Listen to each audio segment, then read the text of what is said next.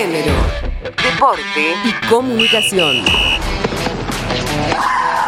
En la cancha nos van a ver pionera como DT de fútbol en Latinoamérica. Se trata de Silvana Villalobos, histórica jugadora mendocina y entrenadora de fútbol. La primera mujer en dirigir a un equipo de varones en Latinoamérica, también a las Pumas y a la selección femenina de Mendoza. Pasó por los planteles masculinos de Primera División de Boca de Bermejo, logrando dos ascensos, Leonardo Murialdo y Atlético Argentino, que clasificó al torneo federal. Actualmente dirige Rodeo del Medio, equipo importante de Cuyo, y sueña con estar al frente de la selección nacional femenina de fútbol. Compartimos cómo transita la cuarentena y parte de su historia. Tranquila la verdad es que están haciendo las cosas bien, cada uno tiene que tomar los recaudos necesarios para no infectarlo ni infectar a nadie. Yo creo de que hemos dado un paso adelante con el resto. Ojalá que esto, cuando termine esta situación, quedemos convencidos de que no somos menos que nadie, ¿no? Estamos en un país que la verdad es que siempre se ha catalogado que el fútbol es solamente para hombres. Eso son prejuicios, son maneras de pensar. Las cosas, si bien hoy están cambiando, nos ha costado muchísimo. Imagínate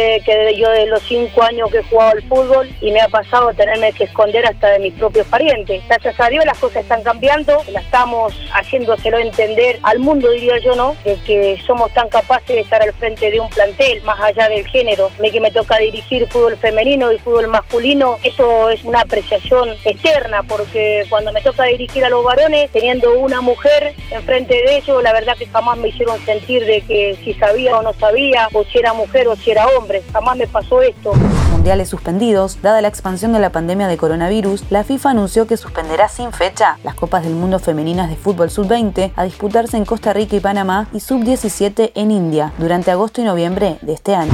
Nuevo desafío pese a la pandemia, la delantera de la selección argentina Soledad Jaimes se incorporó al Shanzhong Danjun Shugui de China, país donde inició el COVID-19 y donde ya se retomaron algunas actividades, entre ellas los entrenamientos en los clubes de fútbol. Vuelve a rodar la pelota en Suecia en medio de la pandemia por el coronavirus, en Suecia, luego de un parate obligatorio de dos semanas, los equipos femeninos de fútbol volverán a las canchas a disputar un torneo amistoso, del 18 al 24 de abril próximo a puertas cerradas.